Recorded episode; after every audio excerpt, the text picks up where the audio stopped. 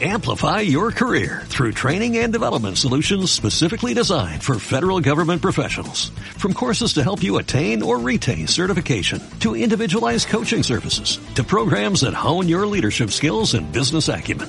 Management Concepts optimizes your professional development. Online, in person, individually, or groups. It's training that's measurably better.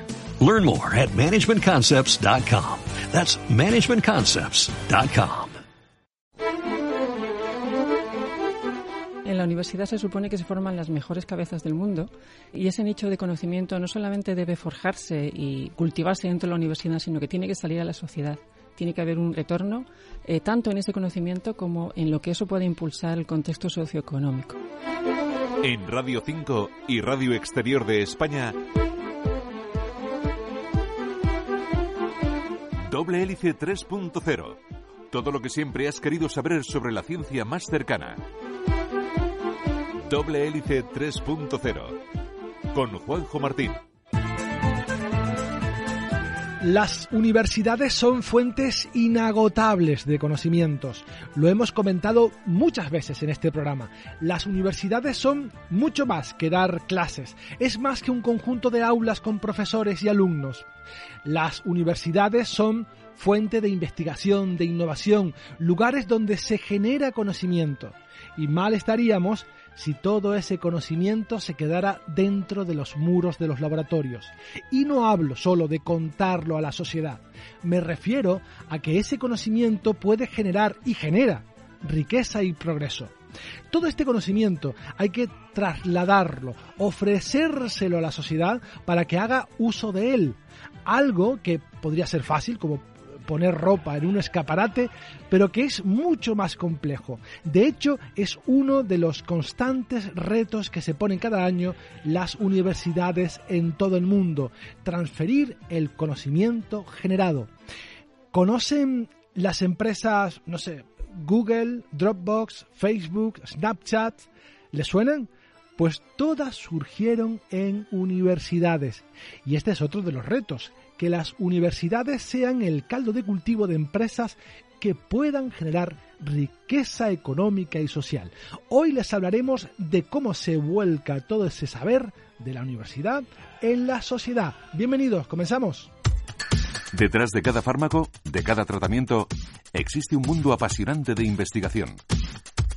Doble Hélice 3.0 y para hablarnos de esto tenemos con nosotros a Raquel Marín, que hoy no la presentamos como neurocientífica, hoy la presentamos como directora de la Oficina de Transferencia de Resultados de Investigación de la Universidad de La Laguna. Hola Raquel. Hola Juanjo. Gracias por estar con nosotros. Gracias a ti. Un placer tenerte aquí, no para hablar de neuronas y del cerebro, que quizás sí, vete a saber, pero vamos a hablar de, de tu otra ocupación, que es mm, la dirección de esta oficina de transferencia.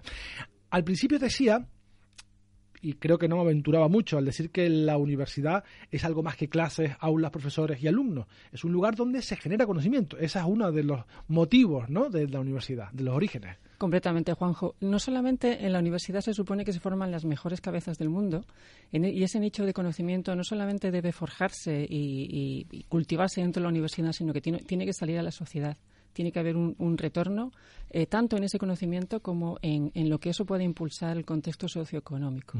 Es una de las obligaciones, es la de docencia, pero también investigación y transferencia también, ¿no? Sobre todo en las universidades públicas, como la Universidad de La Laguna. Uno de los objetivos de la oficina que iremos repasando poco a poco es eh, la de ofertar lo que se descubre, los desarrollos, los inventos que se generan dentro de la universidad. Y no sé ¿Cuáles de las dos cosas suceden más? Si los investigadores descubren algo y te dicen, Raquel, mira a ver qué puedes hacer con esto, a ver si a alguien le sirve para algo, o los investigadores recogen un problema, un, problema así que pueda tener la sociedad e intentan hacer un desarrollo o un invento que lo pueda solucionar. Pues mira, hay una transición ahora mismo entre esas dos variables. Es decir, mm, la, forma de investigar está también cambiando en su, en su formato, porque también los fondos públicos, que es con lo que trabaja la mayoría de los investigadores, también están modificando su forma de, percibir esa investigación. Entonces, si bien hace una década era lo más común era que tú tenías una idea, un desarrollo, un sueño, lo explorabas, empezabas a investigar y luego en algún momento a lo mejor te podías plantear qué hacer con ello Y ahora cada vez más tenemos tendencia a buscar problemas en la sociedad buscar, bueno, a nivel europeo es fundamental. Si tú quieres pedir un proyecto a Europa, tienes que demostrar muy bien que eso va a servir para algo a los europeos, ¿no?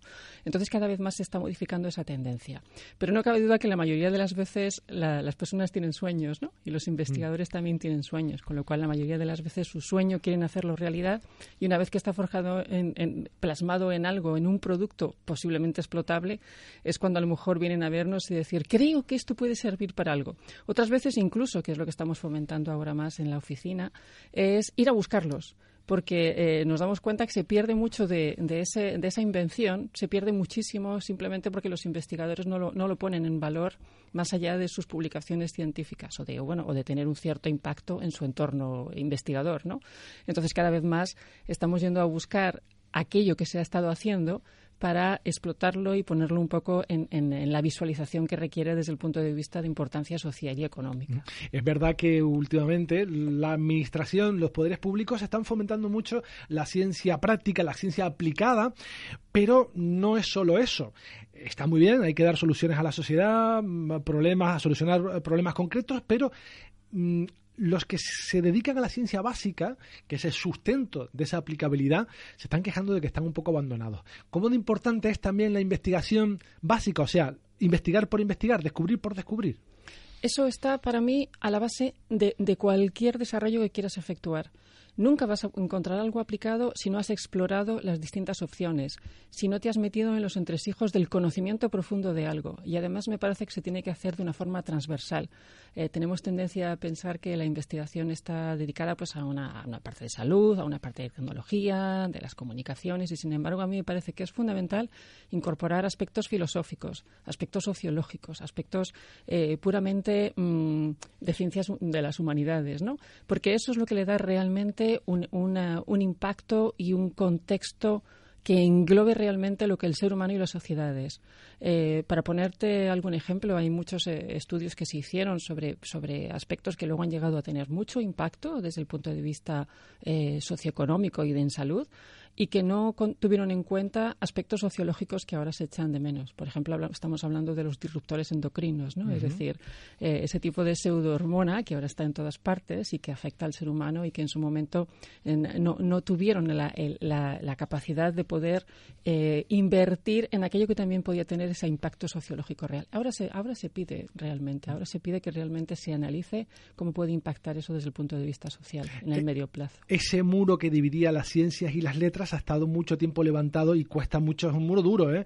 cuesta mucho romperlo, mm. pero evidentemente tiene el conocimiento tiene que fluir de un lado para otro, ¿no? Es fundamental. Claro, es que son diálogos muy distintos, Juanjo. Es que, es que fíjate, hasta yo con un químico me cuesta entenderme, porque ellos muchas veces odian el agua y yo sin agua no puedo vivir, yo soy fisióloga, ¿no? La vida es en el agua. Entonces imagínate hasta qué punto tenemos que adaptar lenguajes, ¿no? Pero por eso creo que las oficinas de transferencia pueden ofrecer también, y tienen que hacerlo, tienen que ofrecer ese, ese amalgamante, esa, esa estructura de transición que permite conectar todos los mundos y, darle realmente la, practicabilidad y el aspecto de, proyección que debe tener desde el punto de vista social. También otro de los objetivos muy importantes de la oficina que diriges es crear empresas. Que esto hasta no hace mucho chirriaba un poco en la empresa, en la universidad pública, ¿no? Habían profesores que señalaban a aquellos compañeros que tenían un spin-off y creaban eh, una empresa porque no sé, pensaban que era un chiringuito financiero o algo así una cosa que era muy común en países anglosajones, ¿no? incluso prestigioso. Sin embargo, en España todavía se señala un poco. Eh, ¿Por qué? ¿O si ese, eso está cambiando? Pues verás las dos cosas. Primero, porque eh, tenemos tendencia en España a ver con malos ojos a aquellos que se enriquecen con su conocimiento. Es una, como osan. sí, es una tradición histórica. O sea, si tú, además de dar clases e investigar, encima tienes un spin-off y tienes un Jaguar en lugar de tener el 600, entonces en la, en la universidad te miran mal. Cuando en realidad a mí me parece que es fundamental que si tú has llegado más allá, pues te lo mereces y adelante, ¿no? Pero eso es una visión que en muchos sectores suele ser bastante controvertida. Pero yo soy de la... entonces, claro, ¿el por qué? Pues el por qué es que se supone que la academia es de rancio abolengo, la academia se supone que es un lugar en el que se forma conocimiento y eso pues es alguna labor altruista, una labor mucho más allá de lo que es la parte económica elevada, pero no cabe duda que la universidad funciona con fondos públicos y la universidad forja un sinfín de, de, proyección en, aspectos que hay que poner también desde el punto de vista monetario, hay que monetizar también lo que se hace desde el punto de vista conceptual. La inversión en fondos públicos para, para la docencia y la academia tienen que revertir en un producto que llegue a la sociedad y la enriquezca. Claro. Por ejemplo, Stanford no sería Stanford si ahí no entrara cada día el dinero de Google, por ejemplo, que se creó allí y no al revés. Eh, por eso, eh, también la universidad se tiene que mm, se tiene que alimentar y beneficiar de, de, esas empresas. O sea, no son chiringuitos de profesores, son empresas de la universidad, ¿no? Exactamente. Además, fíjate la cantidad de recursos humanos que se pueden generar. Eh, ahora mismo eh, nosotros estamos fomentando bastante la generación de spin-off. Atención, hay una cosa absolutamente esencial. Yo como investigadora no pienso, a pesar de que también estoy intentando montar una spin-off en, en, nutracéuticos para el cerebro, pero yo como investigadora no pienso que los investigadores tengan que ser inventores. Un investigador investiga. Un investigador no tiene por qué saber cómo hablar con una empresa, no tiene por qué conocer la jerga empresarial. No le, no, le hace falta, no lo necesita, incluso puede que no sepa hacerlo. Para eso están las oficinas de transferencia, desde mi punto de vista.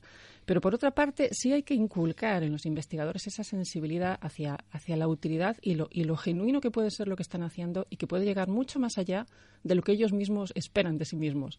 Y eso me parece que es fundamental también ponerlo. Es decir, que en algún momento te tengas que vestir con el traje de empresario, siendo investigador. Por lo menos hacer ese ensayo, que igual te queda bien. ¿eh? Yo he comprobado, por ejemplo, en los últimos dos años hemos generado cuatro nuevas spin-off, otra que se está forjando ahora, y partida de investigadores que nunca se hubieran planteado que pudieran llegar ahí. Y ahora se empiezan a sentir cómodos en ese traje de empresario, en ese traje en el cual te ves también con otra proyección y, con otra utilidad social que te puede dar muchísimo impacto y bueno, y a lo mejor también algunos dineritos en la cuenta. Claro. Una spin-off es una empresa que surge de un proyecto de investigación, por ejemplo, y que comercializa algo, un invento, un desarrollo que se ha generado en la universidad hay unos beneficios para el investigador y cuáles son los beneficios para la, para la universidad. Bueno, mira, la Universidad de La Laguna es una de las universidades que menos beneficios de las spin-offs se llevan. Eh, eh, normalmente el investigador se lleva un 70% del total. Bueno, cada spin-off se negocia, ¿no? Si tú tienes, por ejemplo, se pueden hacer spin-off por eh, derivadas de patentes, es decir, de resultados o de productos que has transferido, que has protegido y ahí pues la universidad se lleva solamente un 30% de lo que se pueda generar de una patente en explotación, que eso es bastante poco comparado con pues otras universidades.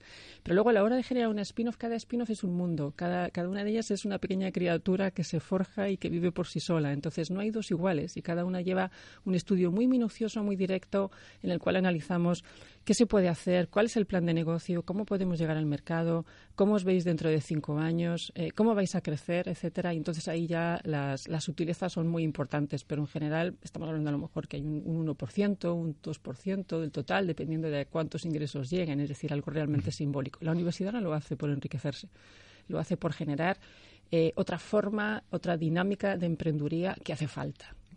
¿Cuántas tiene la Universidad de La Laguna? Y si nos puedes dar algún ejemplo interesante. Pues mira, ahora mismo, así ya eh, generadas, tenemos en los últimos dos años hemos generado cuatro, teníamos otra anterior que ya está en una fase de desarrollo posterior y ahora estamos generando otra.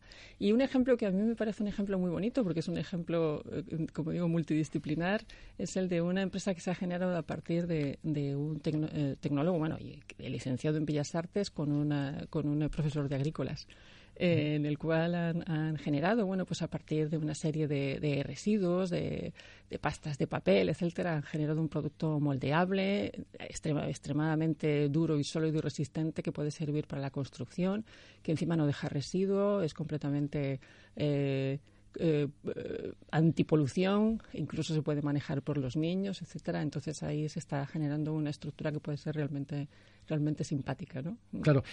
Cuando tú patentas un producto como este, cuando lo descubres y luego lo patentas, te quedan dos opciones. O licitarlo, vendérselo a otra empresa que se beneficie de tu descubrimiento o eh, comercializarlo tú. Y eso evidentemente le interesa mucho más a la universidad, porque genera el empleo cerca, porque mm, vete a saber si una empresa lo compra para guardarlo en un cajón y que no le haga competencia, mucho mejor.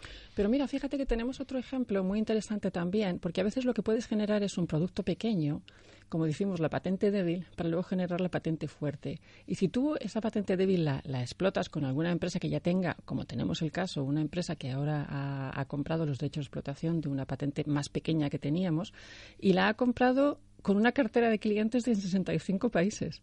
Entonces, eso si tú generas una spin-off y te alías con esa gran empresa que ya, ya tiene un recorrido importante, pues se, puede generar un nicho muy interesante porque esa, esa, empresa se puede beneficiar de esos investigadores que están, digamos, en, en su momento álgido de producir ideas y de producir productos eh, generando y incorporando una, una, bueno, pues nuevos productos que pueden ser de mucho más interés para esa empresa y potenciarla más. Y por otra parte, a esa spin-off le ayuda a pegarse un gigante y poco a poco ir creciendo, ¿no? Entonces esa opción también existe. Ha hablado de algo muy interesante que es la protección, las patentes. Seguramente a los oyentes le, suena esto de las patentes a los inventores, ¿no? Que descubren una máquina o una solución para algo y hacen un boceto y, y van a la oficina de patentes, ¿no? O quizás a Albert Einstein también le pueden sonar de las oficinas de patentes. La OTRI eh, es la, oficina que gestiona esas patentes en la Universidad de La Laguna o en centros de investigación y no sé eh, si mm, ese, primer contacto con el investigador es fácil porque los investigadores siempre están convencidos de que su desarrollo o invento es el mejor del mundo. Y claro, algunos lo serán y otros no. Entonces, ¿cuál es ese primer peloteo que se hace. Ese primer contacto con el investigador? Bueno, pues la, Dicen muchas veces que, no, o no, de repente. Pues la verdad es que, bueno, eh, en principio, todos los que quieran eh, venir a la oficina porque, porque quieren proteger un resultado, que yo aconsejo en la medida de lo posible que se intente proteger lo que haces, a todos los niveles, ¿no? Si no lo proteges, deja de ser tuyo, que eso a veces puede estar bien y a veces puede estar muy mal. Entonces, siempre que vienen a la oficina les escuchamos y, bueno, recogemos un poco qué es lo que han hecho, etcétera, y luego viene la parte dura, que es, pues, escribir todo lo que es el informe de lo que vamos a presentar a la, oficina, bueno, a, PONS en particular, que es un poco la que gestiona que es patentable y no. Primero hacemos una búsqueda muy exhaustiva de si eso se puede proteger, de si eso ya está en el mercado, o si eso ya lo ha, lo ha patentado alguien, o incluso si puede estar derivado de algo que ya no se puede proteger. Y bueno, en, eh, en, muchas ocasiones tenemos que volver a los inventores para decirles que no ha podido ser, ¿no? Pero bueno, no lo decimos nosotros, lo dicen otros, con lo cual le echamos la culpa a, otro. Es que yo, yo encantado, pero... Sí, lamentablemente. y además forman a los investigadores y una de las cosas que les dicen es, cuidado con lo que están hablando por ahí, porque mm. mientras la patente está en trámite está desprotegida y alguien te, la, puede copiar. Y eso funciona porque cuando vienen aquí y se sientan en esa mesa ante este micrófono, ya están adoctrinados. ¿eh? Ya, bueno, tengo una patente, pero no puedo hablar de eso. Mm. Se tiene la lección muy aprendida. El último, David Díaz, que está pues trabajando en un adhesivo nuevo mm, y no con todo, no prenda, ¿eh? Sí, pero, es que verás, hace ya un par de años, bueno, tres años concretamente, eh, hemos, eh, hemos avanzado mucho en lo que es la estructura de OTRI, que a mí me parece que es fundamental. Las, cuando tú tienes una buena estructura de OTRI, los ingresos que hay en la universidad se multiplican por muchos, por muchos. Entonces, hace tres años en la oficina de transferencia tenemos eh, personas técnicas muy especializadas en lo que son las diferentes áreas. Y en el área de protección tenemos lo que yo llamo un auténtico Rottweiler. ya, ya, sabe, yo la llamo una Rottweiler, pero igual en el, aspecto de que está pendiente, absolutamente pendiente de lo que dicen, de lo que no dicen, los, los eh, ilustra, los, los, prepara, etcétera, etcétera. Entonces, en ese sentido hemos avanzado mucho, porque la cantidad de, veces que hemos perdido aspectos, en eso yo misma me, me puedo, me puedo considerar una afectada. Eh, yo, yo tuve, tuvimos una, una patente que desarrollamos con, eh, con el CSIC y, y, por unos pocos minutos, por no licenciarla a nivel internacional, la compró un país en el que no estaba protegido y luego y luego lo, han comercializado en Estados Unidos, en, en, Europa, etcétera, un producto que desarrollamos nosotros, pero que no llegamos a proteger a nivel internacional. Qué rabia. Luego seguiremos hablando de cuánto cuesta eh, patentar un proyecto, cómo se hace y algunos otros aspectos que realiza la oficina que diriges, pero pasa el tiempo volando, ya tenemos que dar paso a nuestro reportaje donde hablamos de algunas publicaciones científicas. Hoy no, no vamos a hablar de ningún paper, hoy vamos a hablarles de eh, una encuesta. Hoy les queremos hablar de la vacuna contra el COVID, esa esperada vacuna. ¿Usted se pondría esta vacuna? Esto es lo que han preguntado en un estudio y esto es lo que han respondido.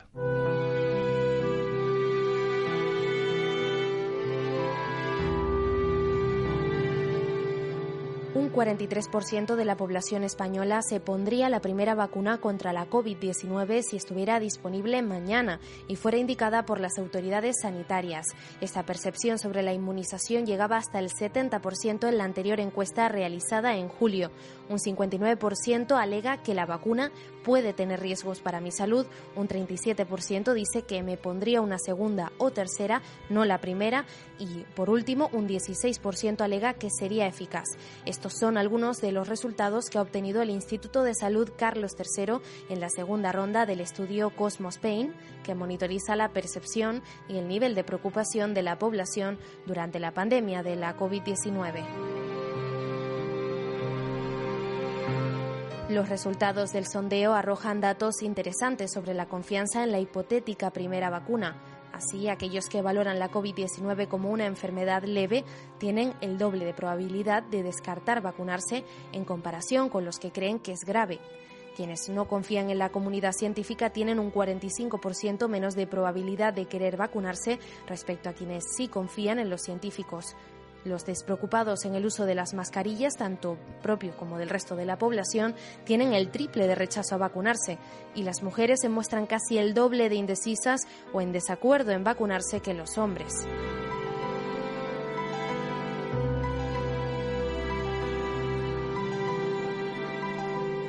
La preocupación de los encuestados por la pandemia sigue siendo elevada, aunque ha decrecido levemente. El 60% indica que el coronavirus les preocupa mucho o muchísimo en esta segunda ronda, frente al 63% de la encuesta anterior. Por otro lado, un 13,3% afirma que la pandemia les preocupa poco o nada, una cifra algo mayor que la respuesta en la primera ronda, 10,1%. Sobre la percepción de riesgo, la población encuestada considera que la situación de la pandemia ha empeorado. Un 47% cree que lo peor está por venir y un 31% considera que ahora se está viviendo lo peor. En contraste, la percepción sobre la gravedad de la enfermedad ha bajado. Un 39% cree que sería grave o muy grave si se contagia frente al 43% del sondeo anterior. En cuanto a los lugares donde se percibe más riesgo de contagio, los encuestados ordenan de mayor a menor peligro los sitios concurridos en espacios cerrados como restaurantes y discotecas, el transporte público, las casas de amigos o familiares, los centros sanitarios, los educativos, lugares concurridos en espacios abiertos y en el trabajo presencial. Los datos sobre las fuentes de información siguen prácticamente invariables. Los telediarios, Internet y prensa son los lugares de consulta más frecuentes, mientras que la Organización Mundial de la Salud y el Ministerio de Sanidad son los que más confianza generan. Las redes sociales, los programas de debate en radio y televisión son bastante consultados, aunque generan poca confianza. Con respecto al uso de una aplicación gratuita de rastreo para el teléfono móvil que advirtiera de posibles contactos con positivos en coronavirus, el porcentaje de la población que dice que se la descargaría se mantiene en más del 55%. En Radio 5 y Radio Exterior de España, doble hélice 3.0.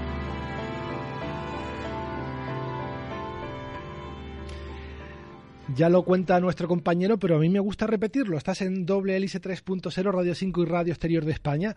Hoy estamos hablando con Raquel Marín, ya la conocen, neurocientífica, pero hoy está con nosotros porque también es directora de la Oficina de Transferencia de Resultados de la Investigación de la Universidad de La Laguna. Hemos hablado de un montón de cosas y nos quedamos en el tema, en el interesante tema de las patentes. Vamos a hablar de dinero, dinero. Money, money, money. Money, money, money. Patente, ¿cuánto, de media, cuánto cuesta patentar un producto o un servicio? Bueno, a ver, eh, puedes, puedes tener patente nacional o patente internacional. Dentro de internacional puedes extenderlo al mundo o puedes extenderlo a ciertos países. Entonces ahí varía mucho. Una patente nacional es barato, 500, 600 euros anuales. Eh, estamos hablando por año. Ya si quieres patentarlo a nivel internacional puede estar entre los 3.000 y 15.000, 20.000 euros. Dependiendo, año? Sí, dependiendo de a cuándo quieras extender. Si quieres realmente protegerlo a nivel mundial o dependiendo de países. Ya eso va a depender del producto. Si tienes un buen invento, pues te interesa hacerlo en España, en Europa, en Estados Unidos, Japón, bueno, los que poco puedan desarrollar eso. Mm. Pero si acaso alguna empresa puede llevárselo a, eh, no sé, Sudáfrica y hacerlo ahí y saltarse esa mm. patente o no. Mm, bien, esas modalidades también pueden existir. Quiero decir, puedes incluso negociar que ellos te, te, cubran lo que son los gastos de patente y entonces les cedes los derechos de explotación. Lo que pasa es que la universidad siempre va a ser eh, eh, o sea, protectora y, y, la que va a tener la, la potestad y la prioridad de sus patentes porque se generan desde empleados de la universidad. Claro. El mundo de las patentes es un universo muy complejo, muy complejo. Y mm, hay cosas, mm, bueno, bastante curiosas, ¿no? Como por ejemplo, mm, patentes que se intentan licitar y que nunca lo consiguen, o otras que se, se, venden muy rápidamente, porque el objetivo de una patente no es solo protegerla, protegerla por protegerla, porque es un gasto anual para la universidad. Lo que busca es venderla y que alguien la compre. Cuéntanos algún caso de éxito interesante y, si, está reportando también beneficios a la universidad, también hay que pagar una tasa, ¿no? Bueno, pues eh, los casos de éxito van a depender mucho. Eh, mm, lo que has comentado es cierto. Una, una patente envejece. Eh. Tienes que estar el primer, segundo y tercer año son los años importantes. Ya luego, posteriormente, normalmente es muy difícil que, puedas sacarlo adelante. uno de los casos que, de los que más nos gusta hablar es de nuestra, nuestra primera spin-off que, además fue, bueno, yo en aquel entonces era la directora de la oficina también en 2016 eh, y, bueno, y volví a serlo ahora, entonces es muy divertido. Entonces, esa, spin-off eh, realmente se generó con, a, partir de invenciones de la universidad y, en aquel entonces no hablábamos muy bien el lenguaje, el lenguaje empresarial y nos encontramos de buenas a primeras con monstruos como Bullnet, eh, en, todo lo que es telefonía para intentar colocar un, proyecto magnífico en relación, bueno, pues ahora ya están haciendo cámaras 3D dentro de lo que son, se llama Gupti de la empresa, todo lo que son, bueno, pues ya grandes multinacionales en telefonía, ¿no? Pero en aquel entonces estábamos empezando, y me acuerdo las reuniones eran, bueno, señores, yo esto entiendo poco, así que yo somos universidad, pero la invención y la idea es nuestra, así que eh, hasta aquí vamos a llegar y a partir de ahí no, porque si no te metes en un mundo terrible, te vas perdiendo, ¿no? Entonces no hay que olvidar que nosotros somos universidad, nosotros y, queremos sacarle un partido y un beneficio, pero, pero hasta un cierto nivel. Y en el tema tecnológico, la cuenta atrás empieza en el momento en el que se presenta, porque la tecnología queda obsoleta en minutos. Con lo cual, si no tienes un éxito rápido, mm. si la burocracia te come, pues llegas tarde, evidentemente. Mm, ahí has puesto, acabas de poner una pica en Flandes, Juanjo. Eh, tenemos un problema en este país que realmente yo no soy la única que lo ha captado, y es que tenemos una legislación para todo lo que es la protección y para todo lo que es la facilidad de los investigadores del PDI de la universidad para llegar a tener una spin-off terribles datan de hace dos décadas, no tenemos nada que ver con hace dos décadas. Tenemos que, actualizar esa legislación porque si no es muy difícil. Es realmente los, trámites burocráticos, el poder llegar a contratar una empresa, el poder salir de una empresa lleva una cantidad de, de, papeleos y de pasos que en otros países como Reino Unido lo tienen clarísimo. Es decir, no cuesta nada, 24 horas la tienes. O sea que cuando los investigadores se quejan de las trabas burocráticas enormes que tenemos en este país, tienen razón. Totalmente, yo soy la primera que me quejo de ello. Y ya te digo, bueno, a nivel proyectos y con la ley de la ciencia hemos mejorado bastante, pero todavía en patentes y en protección y en desarrollo de spin-off estamos todavía mucho más atrasados. La universidad puede agilizar un poco eso, pero no todo. Hay legislación nacional y otra que es un poco más local. ¿Qué puede hacer una universidad para agilizar ese primer impulso, por lo menos? En cuanto a trámites, hablo de patentes y financiación de proyectos también, por ejemplo. Hacer, hacer todo lo posible, hacer todo el trabajo que podamos nosotros. Es decir, eso es lo que intentamos hacer, que la mayor parte del trabajo lo hagamos nosotros, que el investigador le tengamos que molestar lo menos posible eh, para rellenar papeles, etcétera, etcétera. Es decir, que adelantemos todo lo que podamos y que él solo tenga que, firmar, por decirlo así. Eh, bueno, también para eso nos tenemos que ayudar de cada vez más se está generando pues una red de de, bueno de, de, banco de, de, personas y de PDI que tenemos ya localizado, que tenemos actualizado, etcétera, para poder acceder a sus datos de manera inmediata sin tener que molestarles. Y por último, Raquel, eh, en un minuto que nos queda, ¿Cuáles son los próximos retos que tienes anotado para la oficina, para la OTRI? ¿Por dónde va, va a circular o cuál es el horizonte que, mm. que ves?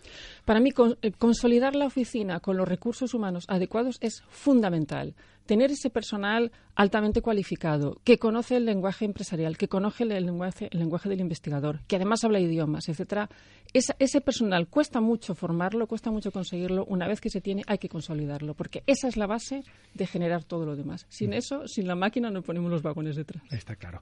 Raquel Marín, directora de la Oficina de Transferencia de Resultados de la Investigación de la Universidad de La Laguna, muchísimas gracias por haber estado con nosotros. Ha sido un placer. Gracias a ti, un placer para mí también.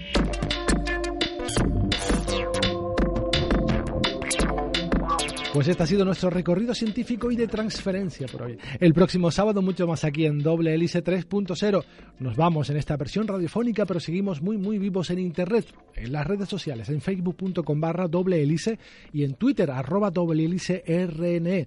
Recuerda que puedes escuchar no solo este, sino todos los programas anteriores en nuestro perfil de iVoox y en RTV a la carta. En la realización técnica tuvimos a Curro Ramos en la dirección, a quien les habla. Juanjo Martín, hasta la próxima semana.